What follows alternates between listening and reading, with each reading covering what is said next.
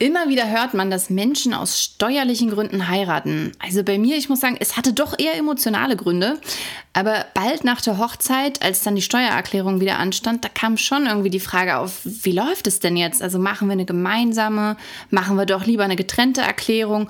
Und ich als Feministin hatte ehrlich gesagt auch noch gleich das Wort Ehegattensplitting im Kopf. Also bei mir so ein Passwort, wenn es ums Thema Gleichberechtigung geht.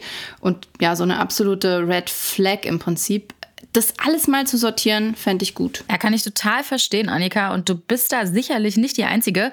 Deshalb machen wir genau das zum Thema. Also wir klären, wie Paare am meisten für sich aus der Steuererklärung rausholen.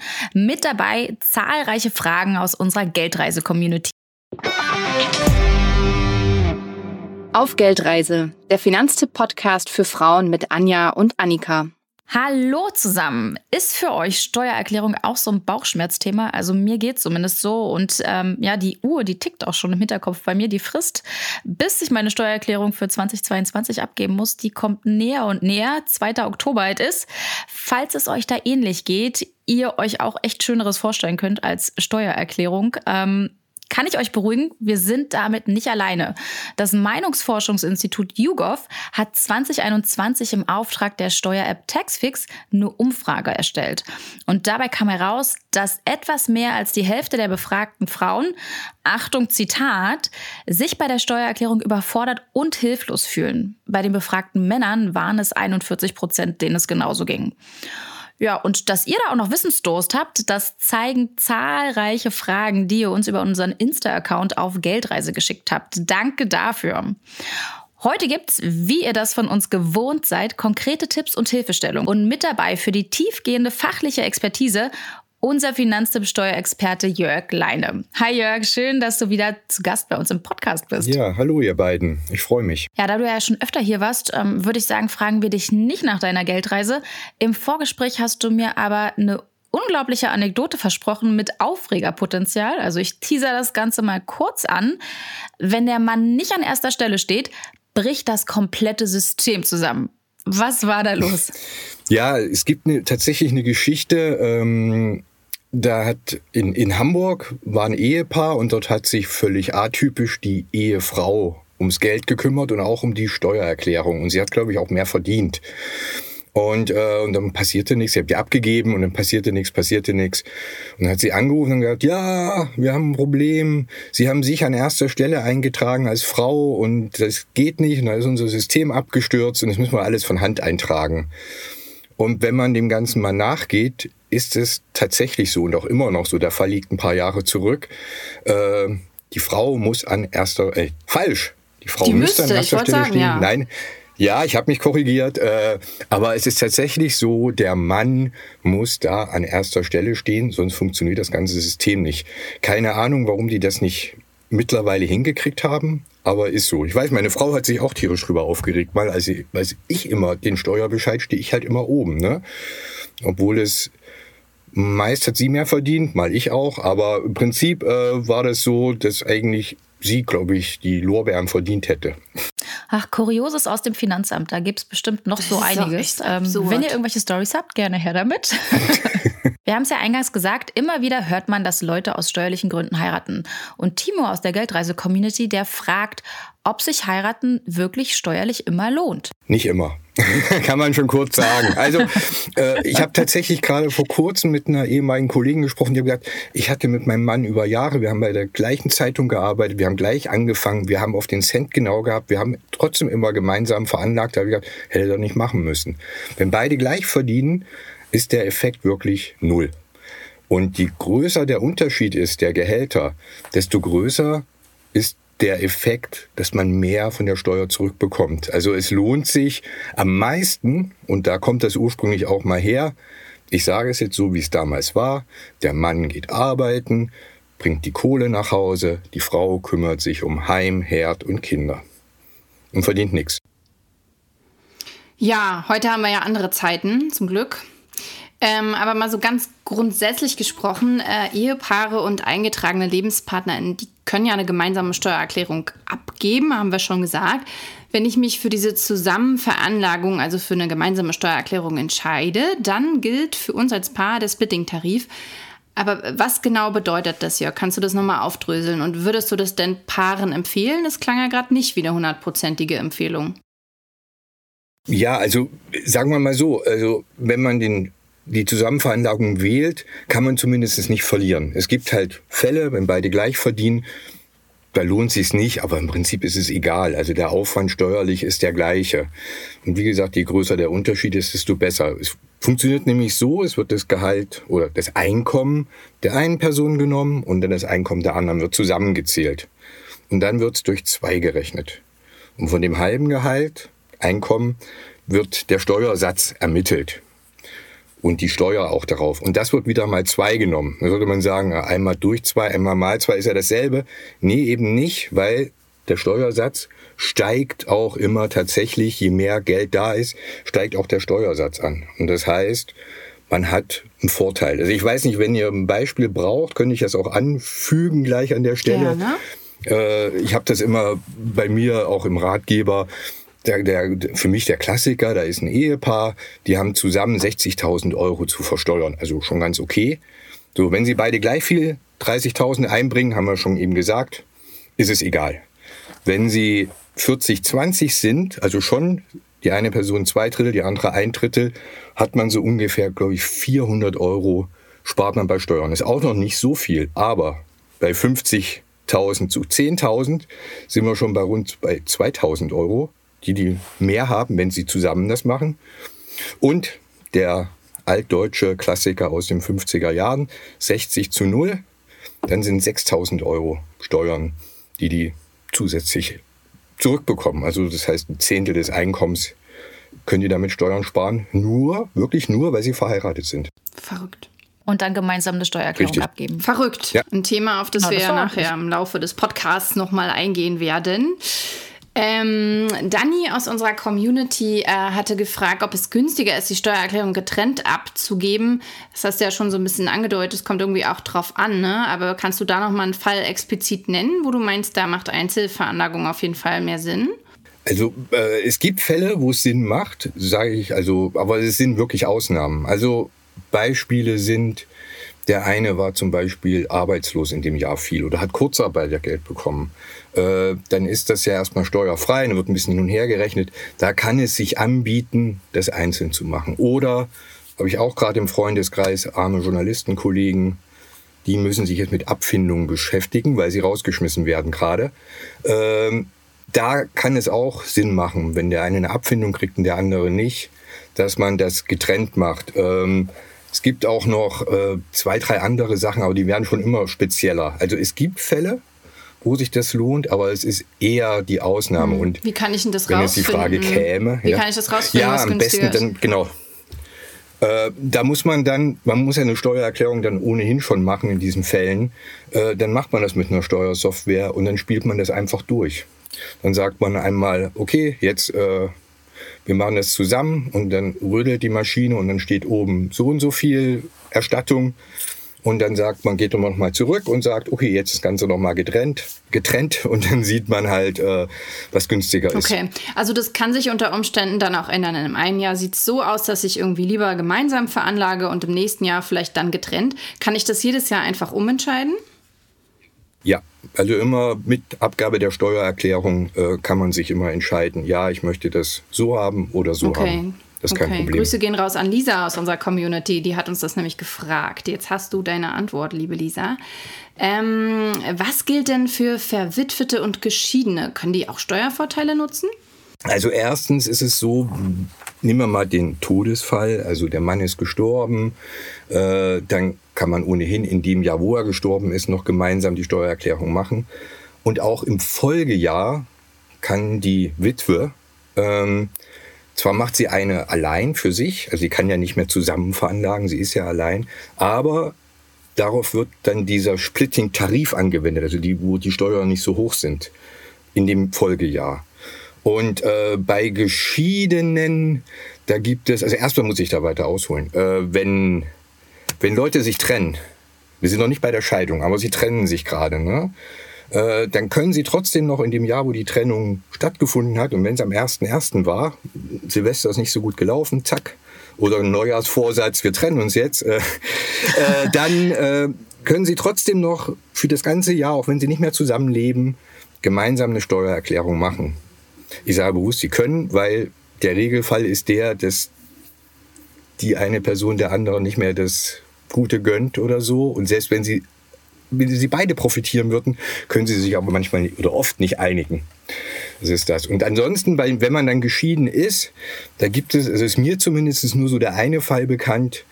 Eine Person heiratet aber unmittelbar danach, gleich wieder nach der Scheidung in dem Jahr. Dann kann die Person, muss dann natürlich mit der neuen Ehepartnerin, dem neuen Ehepartner, ähm, kann gemeinsam äh, das machen.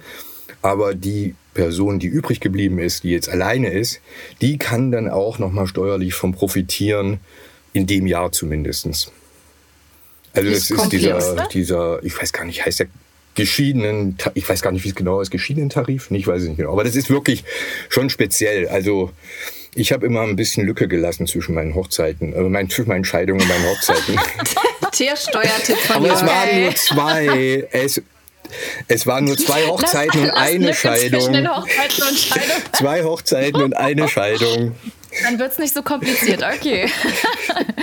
Also Jörg, ich, ich bin nicht verheiratet. Oh. Ähm, daher, daher, können mein Partner und ich die Steuervorteile nicht nutzen. und auch äh, zwischen Scheidung und Hochzeit müssen wir uns erstmal keine Zeit lassen. Hast du trotzdem Tipps für unverheiratete Paare? Das hat uns Sandra gefragt. Äh, also im Prinzip die ganz allgemeinen, also muss ich sagen. Also mhm. es gibt, glaube ich, aus dem Stand fällt mir tatsächlich nichts ein, wo man sagen könnte, okay, wir, wir, wir, wir schieben da ein bisschen was hin und her oder sowas. Das ist wirklich ja oder nein. Verheiratet ja oder nein. Und wenn man nicht ist, dann ist man halt, dann ist man wie ein Single. Also das, wenn man zusammen lebt oder so, dann kann man die ganz normalen Sachen absetzen, wie jeder andere auch, wie jeder Verheiratete was auch. Was sind denn da deine drei Top-Tipps? Oh, meine Top-Tipps. Naja, also äh, äh, die meisten können schon nicht mehr hören. Die Pendler sollten das nicht vergessen, dass sie da viele Kilometer abschreiben können und viele Cent und Euros. Da kommt man relativ schnell schon mal so weit, dass sich das auch lohnt. Äh, was viele vergessen, ich früher auch, sage ich mal, ganz früher, äh, ist, wenn man zur Miete wohnt, kriegt man immer jedes Jahr die Nebenkostenabrechnung. Die hat man mhm. ohnehin ja bezahlt, ne, über die Miete. Und da sind relativ viele Posten, die man selber als haushaltsnahe Dienstleistung oder Handwerkerleistung absetzen kann. Also ein Hausmeister, ein Schornsteinfeger und so. Also bei mir sind das immer so 600, 700 Euro kommt da im Jahr zusammen und davon halt 20 Prozent. Klingt jetzt nicht viel, aber 150 Euro haben oder nicht haben, kann man schon nicht meckern. Da würde ich ganz gerne, da würde ich ganz gerne nochmal nachhaken und zwar in Bezug auf unverheiratete Paare. Also ich meine, meistens ist es ja so, dass man sich dann die Miete teilt mhm. und quasi dann auch die, die Nebenkosten. Wie kann, kann man das dann, dann steuerlich ab, äh, angeben oder geltend ja, wenn machen? Ihr beide, das beide separat oder? Äh, ich glaube, da ist beides möglich. Also da, müsst, da müsste man sich halt untereinander einigen. Im Prinzip würde man sagen, naja, das kann halt der absetzen, der es bezahlt hat. Und wenn ihr halt sagt, wir machen da das immer, also ich, also bei uns zum Beispiel, so, wir wechseln uns immer ab mit der Miete. Also wir haben kein gemeinsames Konto, wir sind auch verheiratet, aber trotzdem ein Monat ich, ein Monat sie. Also da kann man äh, ganz sicherlich äh, sagen, okay, ähm, wir machen das halbe halbe. Also ich nehme die Hälfte, du nimmst die Hälfte. Steuerlich ist es egal, ob es jetzt bei dem einen, also äh, man kann davon nicht noch einen extra Steuervorteil haben, wenn man das zum Beispiel bei jemandem macht, der gerade viel verdient oder so und die andere Person wenig. Das ist egal, weil das geht immer, also wie ich eben sagte, man hat 750 Euro, 20 Prozent sind 150 Euro und die hat man definitiv weniger an Steuern, egal wie viel man verdient. Also man muss es, mhm. muss sich da keine Gedanken machen. Also ich würde es ich würde es eigentlich, gefühlt würde ich sagen, okay, macht jeder die Hälfte fertig. Okay. Wenn ihr beide im Mietvertrag steht, das ist zumindest so eine Grundbedingung, ja. ja. Hm. Okay. Bei der Steuererklärung, da geht es ja ganz platt gesagt darum, ja, Ausgaben anzugeben, um sie sich bestenfalls vom Staat zurückzuholen oder damit zumindest die eigene Steuerschuld zu schmälern. Also die Summe, auf die letztendlich Steuern gezahlt werden. Ähm, lass uns mal drüber sprechen, was da so sinnvoll ist. Also Gloria fragt uns, was Verheiratete alles absetzen können. Hochzeit zum Beispiel. Ah, ja, ja, ja, ja, ja. also ich, ich sag mal so generell, da kommen bestimmt noch andere Fragen. Also man muss bei jedem Ding eigentlich immer überlegen bei der Steuer, ist es privat wirklich oder hat es irgendwas mit meiner Arbeit zu tun oder ist es was ganz Außergewöhnliches, also was andere vielleicht nicht haben. Und, und äh, mhm. kann man sagen, na gut, heiraten tut nicht jeder, außer ich halt schon zweimal, aber ähm, man muss, also ich sage jetzt so, bei einer Hochzeit, man könnte was absetzen. Und zwar, wenn man zu Hause feiert und nicht im großen Saal oder auf dem Schloss. Äh, man feiert zu Hause und lässt sich eine Catering-Firma kommen. Okay. Und die kochen dann am besten auch, und nicht am besten, sondern die machen das alles auch noch da zu Hause und kommen, bringen nicht das fertige Essen. Das mhm. sind dann haushaltsnahe Dienstleistungen, weil das könnte ja auch eigentlich theoretisch jemand aus dem Haushalt machen sich da ja. ums Essen kümmern und sowas. Ne? Aber in dem Fall könnte man zumindestens äh, äh, die Stunden, wie die da arbeiten, die Leute und sowas, das könnte man von der Steuer absetzen. Aber ansonsten, falls das noch spezifischer wird, Hochzeitskleid, m -m auch nicht der Anzug. Aber das ist schon mal ein, spann ein spannender Tipp. Ja. Ähm, was können denn Verheiratete sonst noch absetzen? Gibt es da noch irgendwie was? Spezielle Sachen finde ich eigentlich nicht. Sie haben halt, das ist eben das Gute, verheiratet, wenn sie sich zusammen veranlagen, werden steuerlich, Achtung, als eine Person gezählt. Ne? Also sind dann mhm. eins. Meinetwegen, wenn einer zum Beispiel, äh, ich muss mal spinnen, einer einer macht halt, was weiß ich, bei, bei Kapitalgeschäften ein bisschen mehr und der andere ein bisschen weniger oder sowas. Das geht immer alles in einen gemeinsamen Topf. Man hat dann sozusagen ohnehin immer die doppelten Beträge zur Verfügung. Mhm. Und es ist auch nicht mehr wichtig, wenn dann einer zum Beispiel bei Kapitalerträgen 1500 hat und der andere 500. Zusammen sind es 2000, passt wieder genau. Ja, ne? und, und wenn man es einzeln hätte, wäre es eben nicht. Und da muss man sich in der Regel auch nicht drum kümmern. Also, und ansonsten halt immer die, die ganz normalen äh, Sachen, die alle betreffen. Der Unterschied also ist bei der Steuererklärung ist, ist kein großer, äh, kein großer, wenn, äh, was weiß ich, wenn beide angestellt sind zum Beispiel, muss jeder halt so eine Anlage ausfüllen für von der Lohnsteuerkarte, was man absetzen kann, das Werbungskosten, Anlage N heißt die und so weiter und so fort. Bei anderen machen sie es, äh, gibt es nur eine. Aber der zeitliche Aufwand, wenn man das sieht, der ist nicht anders und auch was so an Möglichkeiten gibt, wie wenn man nicht verheiratet ist. Wie sieht es denn mit medizinischen Sonderausgaben aus? Also ich denke da gerade zum Beispiel an künstliche Befruchtung. Das sind halt medizinische Kosten, die die Krankenkasse nicht zahlt. Ne? Das ist erstmal die erste Voraussetzung. Ne? Also alles, was die Krankenkasse zahlt, ist so und so erledigt. Ne? Aber gerade sowas, das geht ja sehr ins Geld und äh, es gibt tatsächlich auch ein Urteil, künstliche Befruchtung lassen sich absetzen, die Kosten dafür als außergewöhnliche Belastung. In dem Fall sind es, Stichwort ist immer Krankheitskosten. Also das ist dann eine Liga mhm. wie, ich muss zum Zahnarzt und bezahle 800 Euro zu, ich brauche noch das, ich habe viele Rezeptgebühren, also alles, was die Krankenkasse nicht zahlt, was aber medizinisch notwendig ist, ähm, äh, kann man sich dort dann von der Steuer zurückholen und ich will es nicht zu kompliziert machen, allerdings da nicht vom ersten Euro, sondern ab so einer gewissen zumutbaren Belastung. Und äh, aber ich sag mal, mit einer künstlichen Befruchtung, ohne dass ich es genau weiß, das klingt teuer. Äh, das lohnt sich auf jeden Fall, das dann wenigstens von der Steuer noch absetzen zu können, finanziell. Mhm. Michaela fragt, wie sieht es denn aus bei Dingen, die beide gemeinsam nutzen? Also ich denke da jetzt gerade an gemeinsames Arbeitszimmer, Auto und Co. Wie ist das bei Verheirateten, Verheirateten beziehungsweise auch bei Unverheirateten? Äh, ja, also wenn beim Arbeitszimmer ist es immer so, da muss man ganz genau lesen. Also äh, wenn beide das gleiche Arbeitszimmer nutzen, können sie es eigentlich auch beide tatsächlich absetzen. Also man kann es zweimal absetzen. Allerdings äh, sind es ja auch zwei Leute, denen das gehört. Also man kann immer nur noch wiederum die Hälfte davon absetzen. Also wenn, wenn das, wenn man so rechnet, das halbe Arbeitszimmer gehört der einen Person, das halbe Arbeitszimmer der anderen. Ähm, und, ähm, aber das, das geht eigentlich relativ problemlos. Auto, also das geht ja dann, wird erst interessant, wenn es ein Dienstwagen ist, würde ich mal sagen. Ne? Ähm, mhm. äh, das gehört natürlich einem und das denke ich mal, das hängt dann davon ab, was in dem Vertrag ist, ob dann die andere äh, Person auch fahren darf überhaupt und so weiter.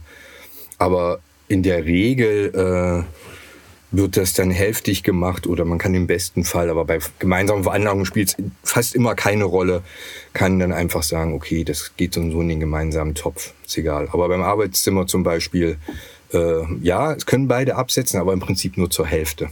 Damit sind wir wieder bei einem Ganzen. Michaela wollte noch etwas genauer wissen. Sie ist unverheiratet und sie haben gemeinsam ein Haus gekauft. Und sie schrieb, gibt man dann einfach bei jedem die Hälfte an. Also ich selber kann mal vorwegschieben, ich habe ja auch ein Haus gekauft und davon habe ich jetzt äh, nichts vom Hauskauf jedenfalls in der Steuererklärung angegeben. Wo wir jetzt die Hälfte angegeben haben, quasi jeder war im Grundbuch, weil das Haus gehört uns ja jedem, also 50-50 haben wir gemacht, jedem gehört eine Haushälfte so ungefähr. Ähm, ja, aber Jörg, vielleicht kannst du das besser einsortieren als ich. Nö, war eigentlich schon alles gesagt, finde ich. Also genau das. Also wenn man ein Haus kauft und man zieht dann selber ein, ist das, wie ich vorhin schon mal sagte, im Prinzip pri privates Vergnügen. Ne? Also da, da ist nicht viel zu wollen. Äh, wenn man ein Haus kauft, und dann sagt, also, oder nehmen wir es einfacher, eine Eigentumswohnung kauft und dann jemanden reinsetzt, dann sieht das schon ganz anders aus, weil dann hat man Mieteinnahmen und dann können natürlich gewisse Kosten wieder als Ausgaben gerechnet werden. Und beim Hauskauf oder Hausbau, das äh, wurde ich auch immer schon gefragt, ja, da kann ich da nicht auch was von der Steuer absetzen. Äh, Im Prinzip nicht, solange da gebaut wird. Also wenn man eingezogen ist, meinetwegen, also es gibt immer dann die Fälle. Absetzen, oder? Ja, aber eben nicht im Zusammenhang eines Neubaus. Das ist immer halt Reparatur, Instandhaltung oder sowas. Aber man muss drin wohnen mhm. schon. Und da wohnt man ja noch nicht drin, wenn man baut. Und deshalb, manchmal geht's auch gar nicht anders. Man ist dann so weit und hat unten fertig und oben wenigstens das Schlafzimmer und das eine Kinderzimmer. Aber da gibt's durchaus noch einen Raum, der ist noch nicht mal richtig angefangen. Keller soll vielleicht auch noch was passieren, ist auch noch nicht gemacht, aber man zieht erst mal ein. Und wenn man eingezogen ist, dann kann man genau diese Handwerkerleistung dann absetzen. Aber nur in dem Fall. Also wenn man alles so, wenn man sich ein Fertighaus bauen lässt und die das dann, wie heißt das so schön, schlüsselfertig, ich habe das noch nie gemacht, aber äh, schlüsselfertig äh, das alles bekommt, äh, dann nicht. Okay, danke. Damit hast du dann auch die Frage von Lou gleich mit beantwortet aus unserer Community. Ähm, ich würde vorschlagen, lasst uns nochmal über Steuerklassen sprechen. Also mein Mann und ich haben jetzt Steuerklasse 4 mit Faktor gewählt. Jörg, was hältst du davon? Oder auch anders gefragt, welche Steuerklassen machen denn für verheiratete Paare Sinn? Also erstmal, was ich davon halte, super. Steuerklasse 4 mit Faktor ist die fairste Wahl. Ne? Also weil da wird im Prinzip bezahlen beide schon unterm Jahr so viel Steuern, wie es ungefähr ihrem Einkommen entspricht. Ne? Und, und am Ende vom Jahr kommt man quasi plus minus null raus bei der Steuererklärung. Und natürlich, wenn man noch Sachen absetzen kann, kriegt man was wieder. Ähm, das ist diese Steuerklasse, die gibt es auch erst so seit zehn Jahren, aber wir werden davon bald noch mehr hören, komme ich gleich zu. Bisher war es meist so, also entweder man hat die Steuerklasse 4 und 4, da ist man wie ein Single, wird man da besteuert, das ist nichts. Ne? Aber es gibt noch die drei und die fünf. Und äh, das ist ja immer wieder mal äh, im Gespräch. Also die, das heißt, die drei ist die gute Steuerklasse. Das heißt, die nimmt dann die Person, die mehr verdient. Ich will jetzt nicht sagen der Mann, aber früher war es so. Heutzutage ist es vielleicht doch naja, anders. gucken öfter, wir mal auf den Equal. Also Equal ja. Pay haben wir noch nicht erreicht ja. und die Männer verdienen leider an vielen nein, Stellen nein. immer noch mehr, ja, auch wenn ich es mir anders wünschen würde. Mhm. Ja. Und, und dann, der bezahlt also deutlich weniger Steuern, als wenn er in dieser Steuerklasse 4 wäre. Unterm Jahr immer hat er so deutlich mehr Netto. Und die andere Person, das ist aber die, das ist der, die Ungerechtigkeit, die hat verdient in der Regel natürlich weniger, schlechter und zahlt dann auch deutlich mehr Steuern im Monat.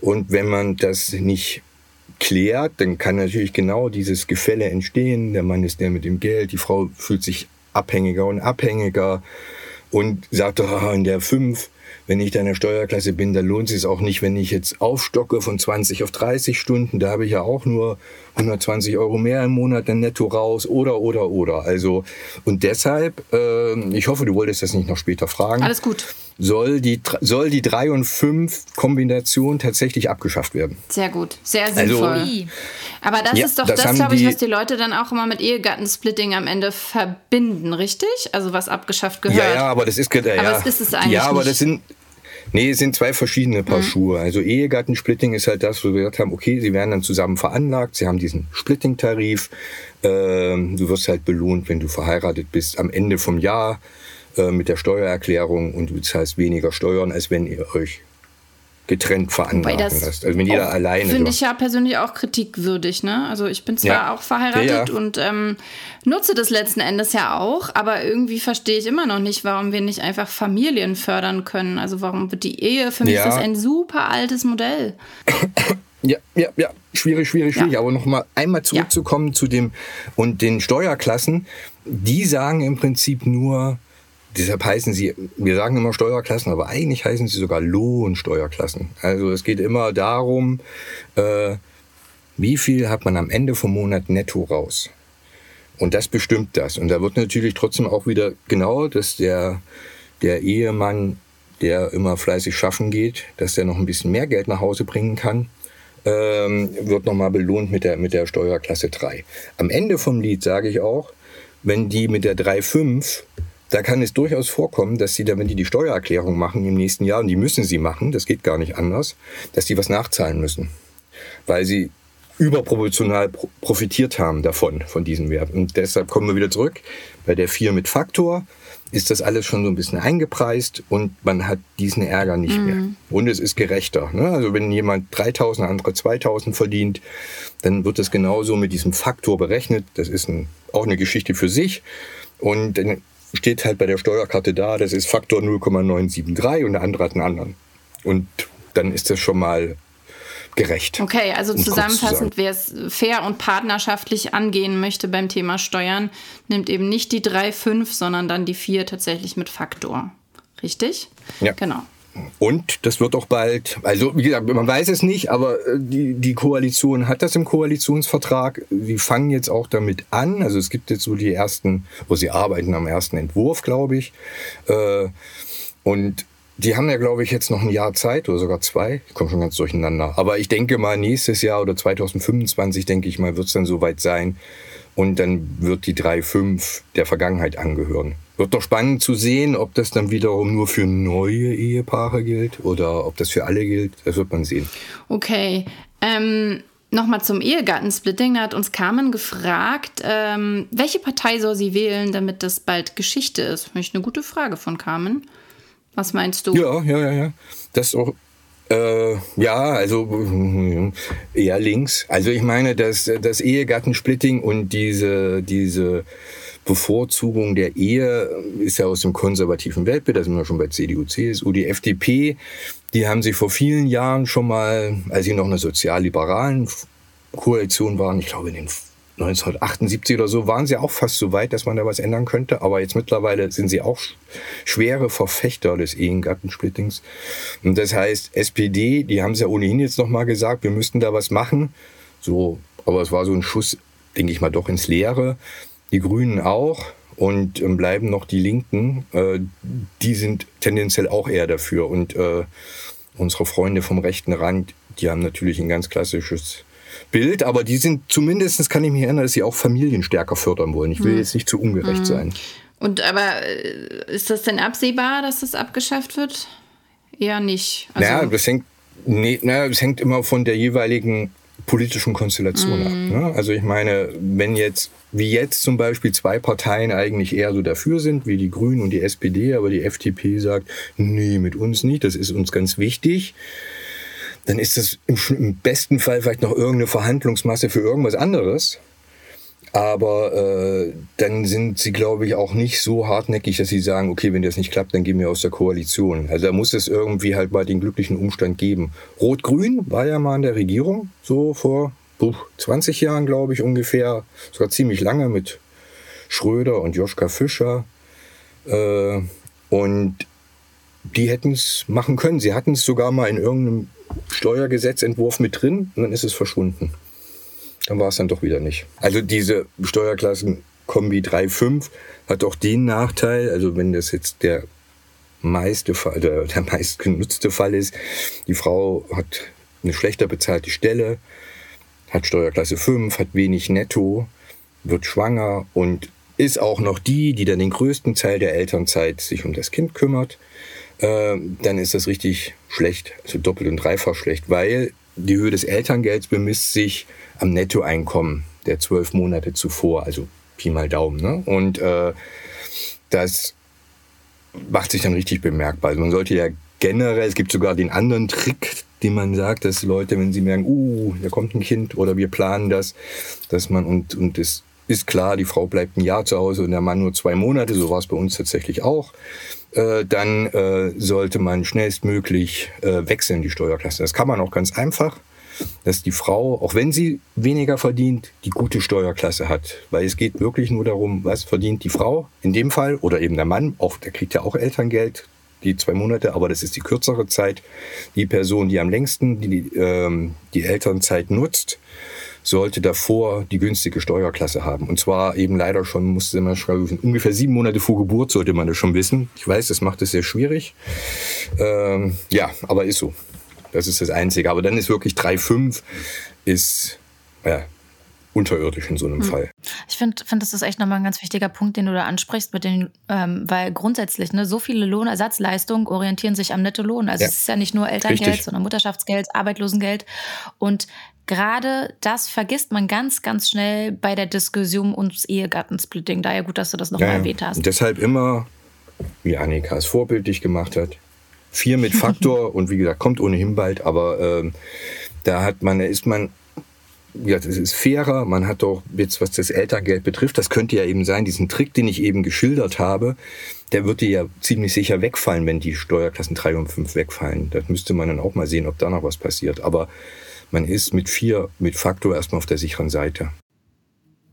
Und sehr wahrscheinlich ist ja auch noch bis 2025 ja. Zeit. Also diejenigen, die jetzt gerade äh, die Kinder, die Familienplanung in Angriff nehmen, haben auch noch etwas davon. Richtig. So, aber jetzt mal zurück zur Steuererklärung, weil diejenigen, die verpflichtet sind, die haben ja, wie gesagt, nur noch bis 2. Oktober ja. Zeit für ihre Erklärung für das Steuerjahr 2022, um das beim Finanzamt einzureichen. Das heißt, ich muss mich ranhalten.